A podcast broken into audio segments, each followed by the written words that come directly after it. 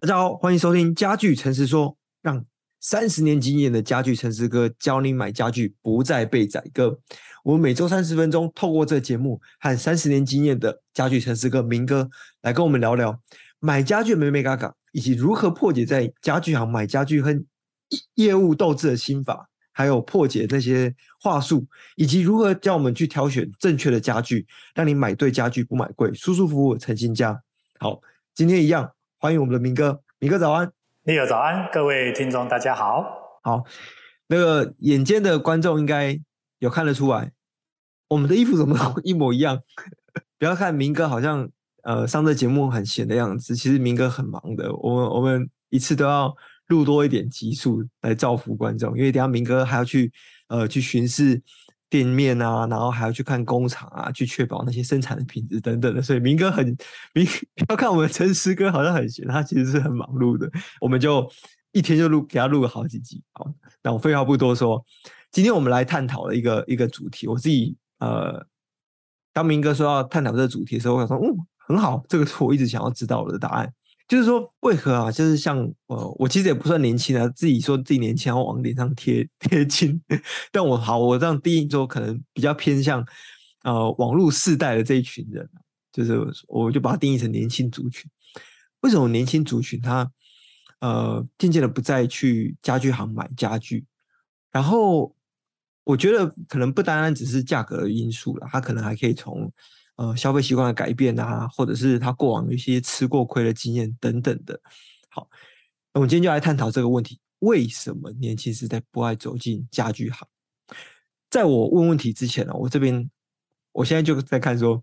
我们在网络上的论坛哦，他们在讲家具行这个行业。我照蛇念，我看到一个东西，他说：“各位大大好，小弟最近因为搬了新家，我需要购入大量的家具，但因为过往的经验被坑杀得很惨。”我在板上爬文，总结板上有推荐，叉叉叉叉叉叉叉叉叉。好，这我就不把它念出来。有没有各位内行的板友知道这三家哪家比较便宜？哦，不会随便乱出价，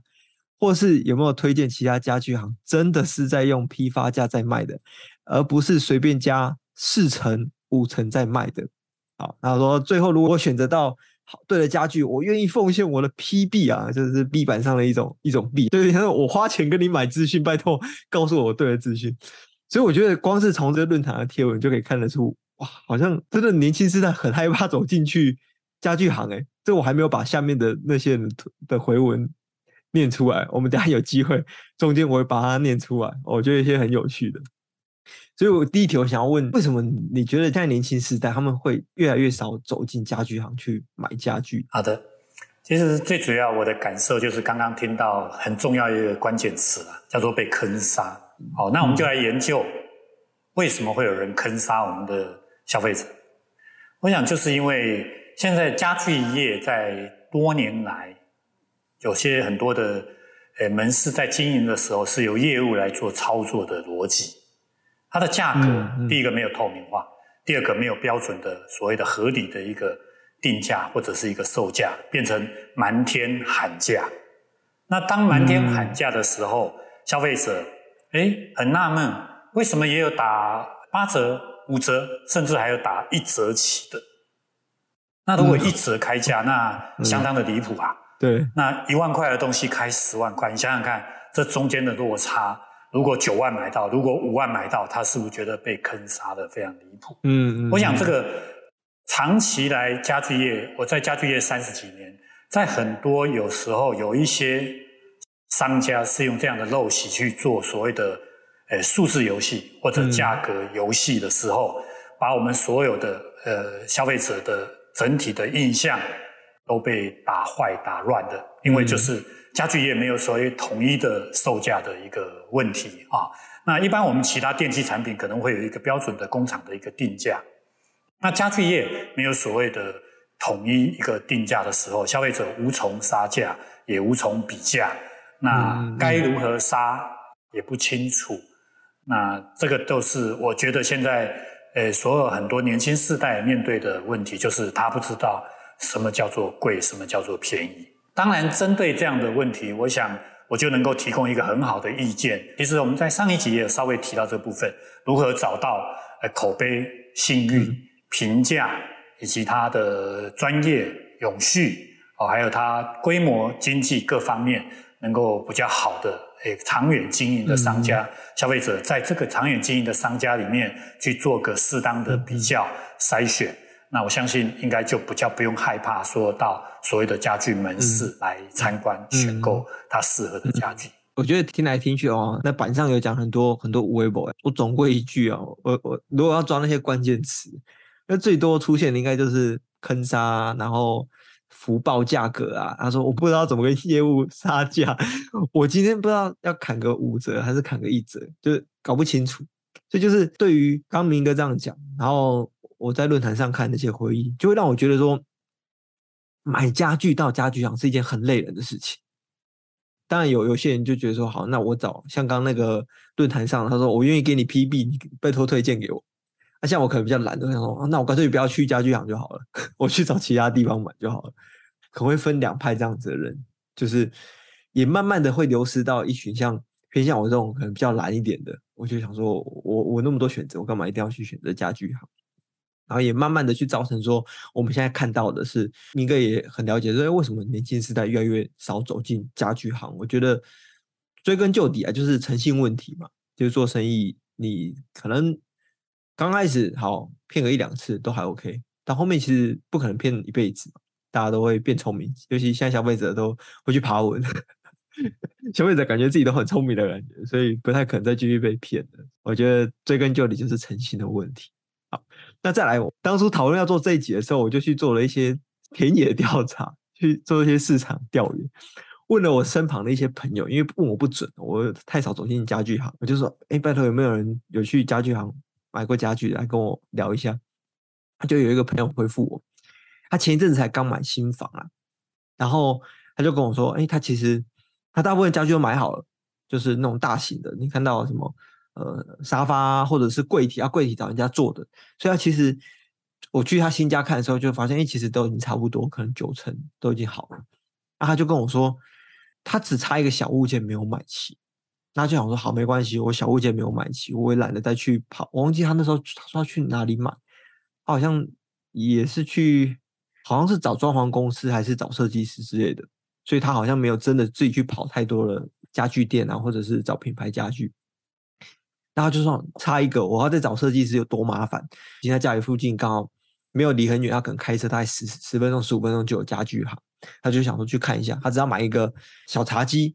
他想买那种简简单单，因为他家就是偏那种北欧风格，很简单。你看到他那个颜色的风格，基本上都是偏原木的，很舒服，无印良品的感觉。他就说哦，那我要去买个小茶几，然后跟我的那个整个色调是比较 match 的，然后偏原木的。结果他就看到哎。哎，有一个小茶几还不错啊，很简单，也没有太多那种装饰。他想，啊，这就这个了。他大概花不到三十分钟就决定。然后家具行就说：“好，那那个大概你明后天就可以收到货，他们会有人送过去。”他想说：“嗯，这个小东西我应该也不用什么去检查。”就他一打开，他就崩溃了，就是跟他当初挑的那个北欧风简约风的颜色完全不一样。是完全一个大反差，他原本要很浅的原木色，结果这一来，这个是一个很很深很深的那种深咖啡色，很像是那种我我他给我拍照，我看到好像是人家那种呃比较老一辈我们在买那种原木的那种茶几，很大片那种茶几，然后那个颜色都是很深很深的木头色的，就感觉有上漆过。我说：“哎、啊，你的北欧风跑去哪里了？” 他说：“ 他顿时像是泡茶老人一样，然后 买了一个颜颜色很深的茶几。好，这重点来了，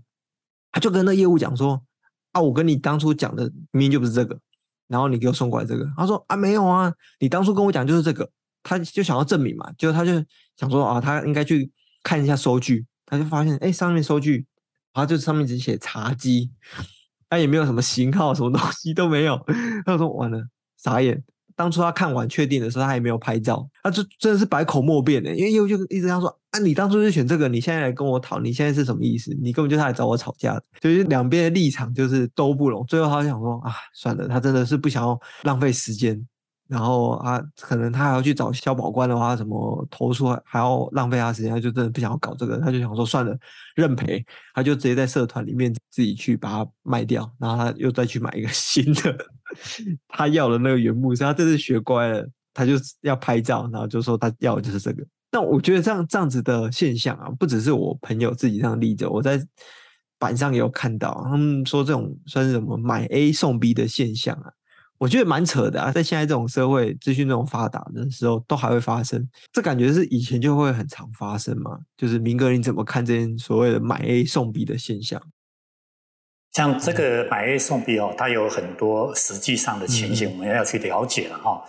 那如果他真的是买 A 送 B，交不同的产品，那当然这个就是涉及所谓的诚信的问题，甚至有点诈欺的行为了。这个是需要负法律的责任哈。在正统的一个商家里面，不可能就是说，哎，买 A 的产品去送不一样的产品，这个真的是一个欺骗行为。在我三十年以上的经验来看，那这个店家，我相信他也没办法经营这么长久的时间，很快就会被消费者来看穿他的诈骗的手法了。那但是我刚刚讲 A 送 B 会有一些状况，我也稍微来分析一下这些状况。其实消费者有时候为什么会有 A 送 B 的感觉？有可能第一个它是色差的问题。所谓的色差，举例来讲，我们是看行路或者是看图片的时候，哎、嗯，在现场的呃拍摄的光线，有时候可能是在黄光底下。哦，就比如来讲，我们有时候展示场的卖场，它是黄色的投射灯光，嗯、那到我们的住家是所谓的自然光，或者是呃日光的白色的光线，它就会有所谓的深浅的问题。这个第一个消费者要能够理解。就是说，包括像我们有时候选购一些，比如说牛皮，它本身来讲，可能它在现场是展示一个黑色，但是我们消费者可能挑选的是一个所谓的蓝色系，但是那个蓝毕竟看到的只有大概差不多可能四五公分的一个样板，那整体出来的时候，它会有一些色差的感觉。啊，我想这个部分消费者要能够去理解。那这边我来建议这个所谓的色差如何来做判断。嗯，我想消费者第一个，呃，现场如果你在选色的时候，会建议在你居家的灯光去看这一个产品。举例来讲，你居家是正常的自然光，你就不要在投射光底下，诶，它会不同的色泽。那还有，如果现场你在选购其他颜色，可以请业者，如果你不是食品展示的话，那当然你可以找现场其他的产品，请服务人员。去找相对几乎是同色系的相关产品给你看那个色泽，这样的误差性都会变成比较低，那所谓的准确度也会比较高了哈。这是一个我们可以值得的方法。嗯，那当然有一些东西所谓的 A 送 B 还要注意到一点，就是说消费者当然，当你如果确定购买的，我相信你可以做一个拍照存证，嗯，去理解。哦，那当然你来照相的时候。消费者会有两种的情形，第一种消费者是需要现场那一个产品，嗯，第二种是希望能够拿新品。哦，对，嗯，那这个是两种的考量，一种他们觉得现品是眼见为凭，他不希望拿到新品的时候不同的感觉或者样式，或者甚至他会怀疑店家是不是在新品的时候材质啦会有落差，这是第一个点。嗯嗯，但是也有一种。消费者是他坚持不要现品，为什么？他希望能够全新的产品，他不希望人家诶接触过、使用过、做过的嗯一个产品。嗯，嗯我想这个部分消费者都可以诶跟现场在服务人员沟通的时候，能够稍微说明你需要现品，或者是诶实际上要新品，也可以认知的哈、嗯、这个地方。嗯、那当然还有一些在细节部分，我稍微提到买 A 送 B，还有举例来讲，我们在买一个床组的时候。它的一个床底，往往很多消费者没有去注意这个床底的结构或者是样式。嗯、那很多的我知道的业界哈，呃，就有人在操作这一个东西，就是说买 A 去送一个品质 A 是品质比较好的产品，嗯，B 是品质较差、比较低成本的产品，因为有可能一件的产品品质可能就落差甚至数百数千，嗯，哦，我想消费者。呃，也是要去呃了解一下 A 送 B 会不会有这种的情形哈。嗯，那当然还有很多的消费者面对 A 送 B，就是在内材的部分是不是雷同？是不是有偷料？是不是有材质不一样？嗯、那如果正确的观念，我想消费者都可以接受。所谓的举例来讲，实木原木的东西，它的木节绝对不会是同个位置的，因为大自然它是不可能有一模一样的产品，因为木纹跟木节它是自然的纹路，哦、那个消费者必须要能够接受。那当然，如果说是一些标准字化的产品。我相信，如果一个正确的商家，我们上一集有提到所谓的量产的问题。我想，一个正统的工厂、正统的商家，基本上既然是量产的产品，我相信它有一个品质的一个基本的管制跟材质的管制。那落差基本上应该是在合理的范围内。理论上，内品不会因人而异去偷材料。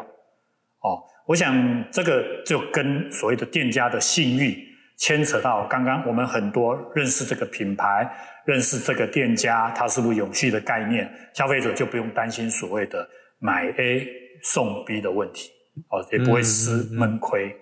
哦，当然在所谓的契约内容里面，用我的一个逻辑，我经常教育我们的业务或者是学生或者是员工，我觉得这个是我的理念，我们诚信是我们的第一原则啦。啊。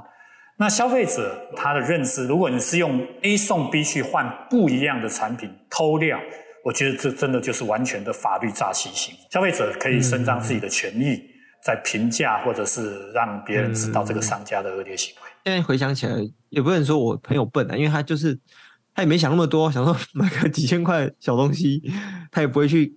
仔细跟人家对呃可能契约或者是看他的收据上面怎么去写，然后也没有自己去拍照存证，就是。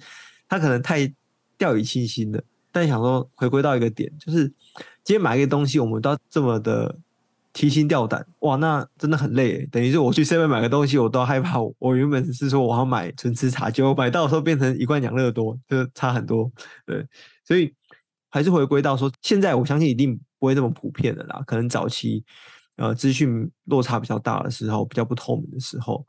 那呃也回归到说到底。今天经营的这个业主，他的理念是什么？他今天想要永续经营的话，他就不会想这样搞啊。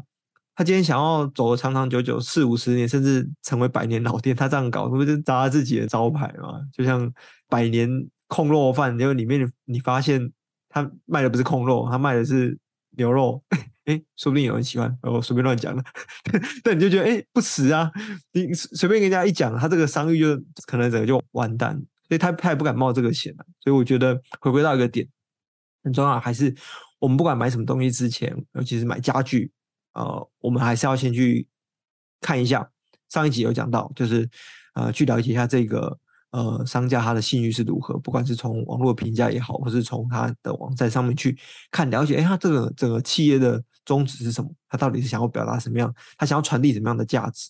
有没有诚信存在？那再来，我又有另外一个问题哦，这个也对我来讲蛮新奇的。我先讲一下我这个朋友的例子，就是说他们是做生意或者是他开公司的，诶，他开始在他一些办公家具等等，他说他们会开始用淘宝买家具。那这件事情我不只是我自己的朋友，然后我发现其实有一些部落客，有一些大网红，诶，他们也在教人家怎么去用淘宝买家具。我蛮惊讶的是，因为。我觉得这样子比较大型的物品啊，你如果自己去买的话，当然你运送的过程可能会比较繁复，你还要自己去报关还是什么的，我觉得那个很复杂很麻烦。那再来是说一样的，这个单价是比较高的东西啊，如果我今天买过来，我要找人家保固等等，会不会很麻烦？那我想说，哎，明哥你怎么去看这件事情呢？就是近几年在兴起的是呃，从淘宝买家具过来，他说，哎，我这样子算下来可能。便宜的三成四成，淘宝当然近年来了哈，嗯，也很多人兴起，就是直接在我们对岸大陆来购买。我想大部分会在淘宝询问询价，可能主力目前还是以所谓的价格为最大的考量，希望能够买到呃价格比较便宜了哈。但是就是说，呃，也有要面对很多你的风险。我想，我也是真正也看过这些淘宝的开箱文了哦。基本上，因为第一个运送是一个很大的成本因素，尤其像我们近两年来所谓的运送成本，呃，海运、航运啊，这个价格都已经翻倍了哈。我相信这个价差的空间，第一个越来越小了。但是我们要面对的问题就是说，这个运送的过程难免会有损伤，会有一些呃，比如说组装上少了一颗螺丝，少了一些产品，嗯，呃，这些风险存在。面对这样子，如果只是价格因素的考量，那也要筛选所谓的价格产品的问题。其实我们在台湾。第一个生产现在需要大陆制的产品跟台湾制的产品，大家可以稍微去做一点区分。我这边也稍微做个说明，哪些可能会是对岸制造、海外制造，那哪些可能适合在我们 Made in 台湾来制造？那相对这个成本的差异，对外制造当然可能可以省一些成本，那你购买这些产品可能比较有价格的竞争优势。举例来讲，我们现在所谓的大理石制的产品。基本上，如果是中价位的大理石产品，几乎现在大部分都是没办法在国内来生产制造了，因为它相对的价格问题。那包括一些所谓的，举例来讲，茶几类型的产品，那可能也都会对岸的产品比较为主力。但是其他相对来讲，举例来讲，沙发的产品，基本上我个人就完全不建议在对岸来采购，因为沙发产品属于所谓的客制化。会换颜色，那里面的结构是木框的结构，嗯、其实它的制造成本在对岸生产不见得具备价格的竞争因素。那包括一些所谓的柜体的产品，嗯、柜体产品就刚刚我们上一集也有提到所谓的 DIY 家具，我认为柜体的产品，因为如果说它是需要空间，还有一些它是夹板类的产品、木芯板的产品，我觉得在国内所谓的自动化生产，它的价格跟对岸的价格。相对来讲，不会比较贵，搞不好还比较便宜，因为省了运费成本。哦、这些产品，我认为绝对就不需要去淘宝来购买了，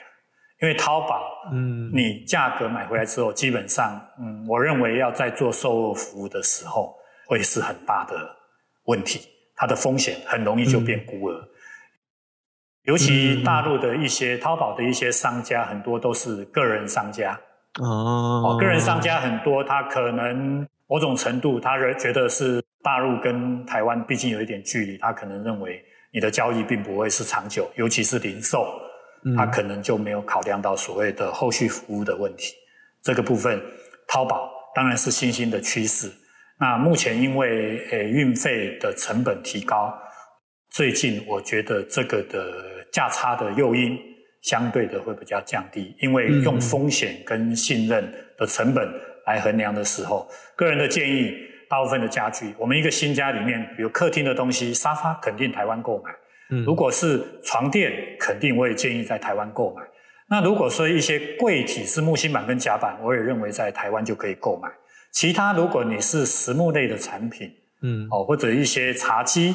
我认为可以在淘宝购买，可是你就要考量到风险的问题。嗯，啊，这个是以上我身为呃三十年达人的经验。嗯嗯，我用很客观的因素来分析这个淘宝跟国内业者的比较，嗯，消费者也可以呃去了解这一块。嗯，我是很实际的做比较的。我觉得这个明哥，你刚刚那样比较，呃，我听完就会比较了解说，哎，其实。我们常常常常想说去淘宝就是要淘便宜，其实有时候不是我们想象中的，真的在那边淘到会比较便宜。有你可能，呃，你赚的本身就你赔了运费，或者是你赚的本身你赔了保护，损坏了没人来来修这样子。然后我刚刚蛮惊讶的，原来在台湾做的沙发或者在台湾做的柜体啊、床垫，其实不会比对岸来的贵。你说甚至可能还比较便宜，是因为？自动化生产的关系吗？还是说，呃，原物料取得啊等等的，就是为为什么会台湾有可能会比较便宜？这个我我蛮想要追问一下，想要了解一下的。刚刚所谓的柜体哈，现在台湾我们都进所谓的大型的自动化的机器设备。对，大陆它最大的优势是所谓的人工成本，嗯，早期啦，嗯哦，那现在这个人工成本用机械化来取得的时候，其实它就可以反而是降低成本了。机械化基本上。一台机器可能可以抵数十人、数百人的生产空间，所以它能够大量的降低它的成本哈。嗯。那第二个就是说，所谓的原物料的成本，其实现在所谓的原物料，比如说甲板类的东西，因为现在所谓的环保意识的抬头，早期为什么大陆的成本比较低？是因为它环保比较不讲究，嗯，所以他们没有所谓的环保控制的成本。嗯嗯嗯。但是现在相对的大陆很多所谓的，包括所谓的沿海一些制造，像我们早期我们家具最大的大众在深圳啊，哦，这些生产的地，他们很多也都是因为高污染的问题，也被对挪移到所谓的内陆了。其实相对它的成本也都变高了，包括所谓的人工成本，因为大陆这么多年的一胎化，其实他们人工成本也都相对的提高了，所以两岸的这个相对的竞争力，不见得代表能够真的便宜啦。这个是刚刚立尔在质疑这个部分说台湾，那像沙发，沙发肯定牛皮，大家都是欧洲进口，那大陆也是进口，那如何便宜？我原料都要跟外国买，那里面的木架跟骨架。手工都是一样，那基本上它也没办法比较便宜。而且大陆的皮质沙发在五年、十年前有一个很大的问题是，他们生产的一种所谓的牛皮在上面加塑胶膜的皮革沙发，它用所谓的第二层皮上面加一个塑胶膜，嗯，所以它使用到比如说两年、三年后反而就脱皮的问题。这也是我们家具业在前几年面对很多这种大陆进口的。诶，很容易损坏的沙发，所以我们现在基本上国内的业者在使用大陆的一些材料或者原件的时候，我们都会适度的考量，不见得找大陆的，因为我们在全世界在采采购这个原料的时候，它价格有竞争力，但是也要考虑到永续，三年、五年、十年后是不是需要整天在做售后服务的问题，这个都是值得消费者来考量的因素。听起来就蛮合理的嘛，就是环保意识抬头啊，人工的成本也一直节节高升等等的，然后再来是，假设他为了要找更便宜的人力，他可能要往更内地去移动，那表示说他在陆地上的运送成本也是加加上去的嘛。以前可能都在呃，那算是他们出口的优惠区、节税区，那表示说他做完马上就可以出口，所以很快他他节省那个陆路货运的时的时间跟成本，会发现哎。要省人力，反而要往里面去走，结果发现陆运的成本还是得再叠加上去，所以一来一减，说不定真的也没有比较便宜到哪里去。那这样子，我听完了，我就嗯，可能会先去我朋友他们公司的沙发，我先摸一下，说：“哎、你确定那个沙发可以用到五年吗？” 先吓他一下，没有开玩笑的。那这边呢，我还有个问题想要去问哦，在问问题之前，我先。讲一个东西，我刚刚找到在那个板上有一个网友留言，他说一二三四五这几间都是同一个老板啊，看到这种的，你敢杀就便宜哎，但是售后有问题的就要看业务了。这边就引到我想要问的一个问题，就是说，我看到这一段话，其实会让我觉得说，哎，所以听起来买家具有保固这件事情。它好像不是一个常态，就是就是我们现在买不管买什么东西，买手机、买车子、买什么，你一定最基本最基本什么东西都一定说哦，我有一年保固，或者是啊，你半年的人为损伤，你还是可以旧换新等等的。哎，可是我看到这样子的留言，就让我不禁的害怕。原来买家具这种东西，可能在传统的家具行里面。你可能是要用争取的，或者是他根本就没有这回事的。就是明哥，你怎么看这个保固的问题啊？就是家具行大部分没有保。嗯，这个也切入到一个非常要的重点哈、哦。嗯，那消费者在家具来买的时候，他考虑到售后服务。我想，为什么商家没办法做售后服务这个问题？就是基本上他可能没有所谓的售后服务的团队跟资源。嗯。嗯，哦，这个就是值得考量的了哈。我想，那什么叫做有售后服务的团队？刚刚我们上一集还是上个题目有讲到所谓的，呃，有没有自有车队，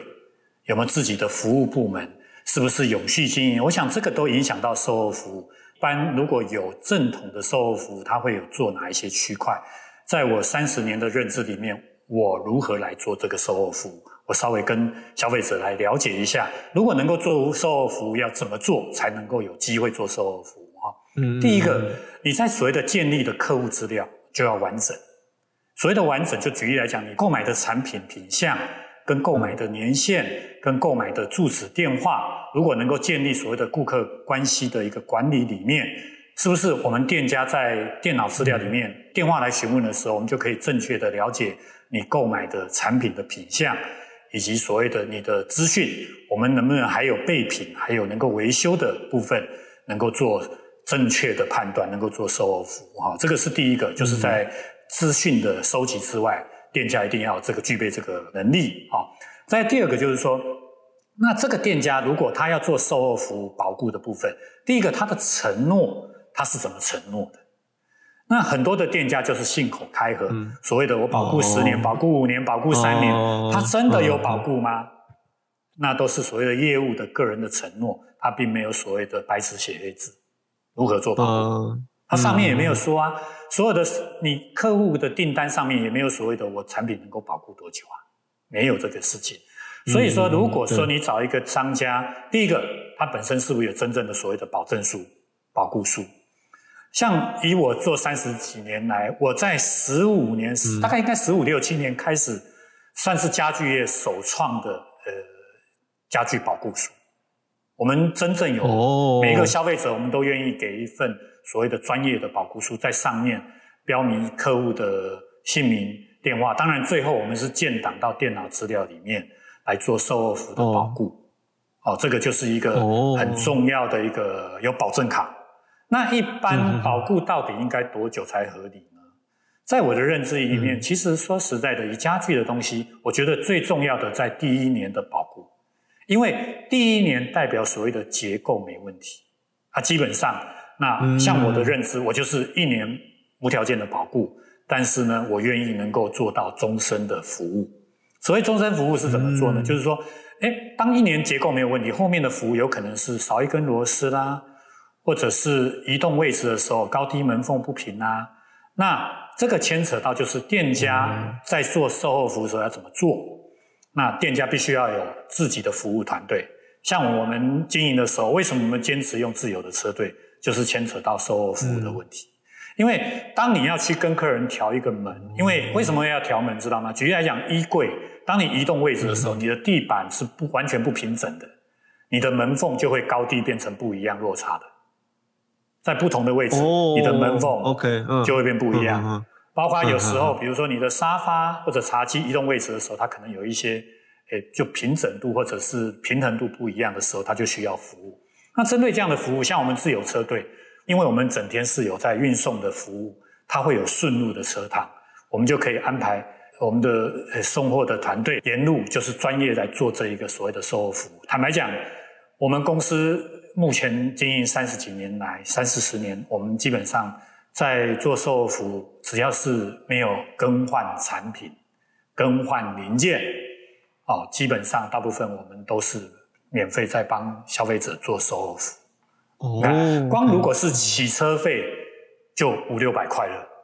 嗯，那我们也没这个洗车费。当你在做保固的时候，售后服务必须要这样做。那刚刚我讲到，就是因为这些的难度。所以，一般现在的家具业者，几乎第一个他都是找外面的车辆，对，哦，所以他基本上他没办法用起车费跟你收五百六百的起车维修另外费用，嗯，那这样的这个售后服务就不敢做。第二个呢，他也没有所谓的电脑化的管理，嗯嗯，哦，这也是一个问题，就是电脑化管理可以了解。消费者购买的产品做正确的服务，找到对的原来的生产的商家，找到它的零件，包括商家在工厂在生产的产品，这个工厂要能够永续，它才能够帮通路商或者是消费者能够做后续的一个永续的服务。嗯、那店家也必须要能够永续，它是要永续的概念，他愿意做售后服务，消费者会持续不断的来跟这个店家来做消费或者永续。建立顾客口碑的关系，我总结稍微讲一下。第一个，他是不是真的有保固？你要看他有没有保固书、嗯、保证书。嗯、那他的店家，对举例来讲，我们床垫保固十年，他的店家开不到十年，他如何保固十年？所以商家他能够永续经营，嗯、他也才能够帮你真正做到永续的服务。嗯、那包括这个永续的经营的商家，他在配合他的工厂的部分。也能够永续的工厂，他也愿意帮消费者做永续的售后服务。我想这个都是一个很值得商榷跟考量的店家选择购买的因素，不是只看在第一次的价位购买，还有考虑到永续的售后服务跟保固的部分，这个都是购买的价格条件的因素之一。哇！我现在听完，我终于知道为什么，如果我没什么规模的时候，我应该也不会想要提供保固。我刚刚随便听啊，我就觉得像我们这种比较偏资讯背景，我第一个听到就是我要 CRM 的系统，我要 ERP 的系统，我必须要确保说，我进来的第一个我要写一个产品，我就要上很多标签，我要知道它的供应商是谁，我要知道它用的料件是有哪一些，它的型号，那它的型号又有分同一个款式，但是不同颜色，那你又是不同的。我们说是不同的 SKU 在管理的，那你用纸本 去不可能做得到，所以光是 CRM、ERP，哦，这就我当然不不方便问说明哥到底花了多少钱，但我自己那个掐指一算，我大概觉得应该是百万、近千万之类的投资，就一般没有规模，你不可能去做这样的投资，因为这个其实是它前期是一个很大的建制成本，然后你可能还有人员的训练啊等等，哇，那我光想到我就觉得那是一个很痛的期。然后再来是不能提供保护，原来又跟自由车队又扯上关系了。因为你有自有车队的时候，你就不用骑车费了。哎，你整天都有人在运送啊，刚好就是有人说，哎，帮我敲一下门，我就师傅开车过去，就顺路就刚好你排一下排成好，他就可以过去帮你调了。那如果一般没有自己车队的，怎么做到？然后。业务也可以直接给你推说啊，没有啊，你这个已经买超过一年了，当初也没有任何的保卡，没有任何的记录等等，其实也很难去证明说我到底是不是真的超过一年的。我自己这样听起来就，我觉得在家居行里面要提供，光是我们觉得好像保固是理所当然的事情，可是它背后要牵扯的面向，我听完我自己头都晕了，我不知道这要花多久的时间才可以坚持得起来。我如果今天是一个新的业者，我光听到这个，我就会马上。跟我的股东说：“哎，我们卖走卖走，这个投资的成本有够大，然后赚这一笔，结果你要付的心力如此之大的时候，哇，这个真的要投入之前，我都会再三考量。不过老实说，这终于我也可以有点像解答我朋友的问题啊。他也问我说：‘哎，为什么家具网就是不能提供保固？’我现在真的是听懂了，刚听到当下我是懵了，现在是听懂了。”你要有提供保卡，你要有各种的数据等等的存放在你的电脑里面。OK，好，我觉得今天的内容一样的非常的扎实跟精彩哦。那节目也差不多到尾声，我快速的来帮呃各位听众做个总结哦。第一个，我们刚刚前面提到为什么年轻世代会越来越少走进家具行，其实蛮大问题就是来自于诚信嘛，价格问题啊，很多人都怕被坑杀，很多网友也也提出一样的声音，然后再来是。买 A 送 B，明哥刚刚也提到，教我们如何去保护自己之外，也可以确保真的是买到说，哎，说不定业务没有骗你，只是当初的色差的关系。我们用什么样的方式去降低这样色差的误差，让我们真的可以买到我们真的所想要的东西哦。那再来是说，我觉得第三很重要，就是今天真的敢给你保固，还给你保固卡。然后你今天随便问他说：“哎，你知道我这个沙发什么时候买？”他还可以讲得出确切的日期，当天谁送，他都讲得出来。那我跟你说，这家业主他就非常有诚意了，因为他想想他后面所投资的那些 CRM、ERP，他自有的车队等等的，哇，你就觉得他是真心诚意是要服务客人的，不是来坑你的。OK，我觉得这提供给听众们做个参考。一样的，我们下一集呢，来预告一下，我觉得这个议题也是蛮有趣的，就是说，我今天我身旁蛮多朋友开始慢慢在买房子，他们在做装潢，他们常常在脸书上或者在一些论坛上，他们就问说：“哎，我现在买新家，可是我是呃这种装潢小白，第一次买房，首购族，我不知道我到底要先去装潢呢，我要去先找设计公司，还是我要先去找我喜欢的家具样式，先买进来。”啊，他们其实搞不清楚，先去装潢还是先买家具，还是先去看家具再来找装潢工、找设计师。那下一期呢，我们就来跟大家探讨这个有趣的议题哦。OK，好，那一样的，如果你想要在家具的茫茫的大海里面不要被坑杀，然后可以买对家具不买贵，然后舒舒服服的成新家呢，记得下周同一时间一定要准时收听我们的家具诚实说。跟着家具城师哥一起探索这个深似海的一一个行业啊，OK，好，那我们下周同一时间见，大家拜拜。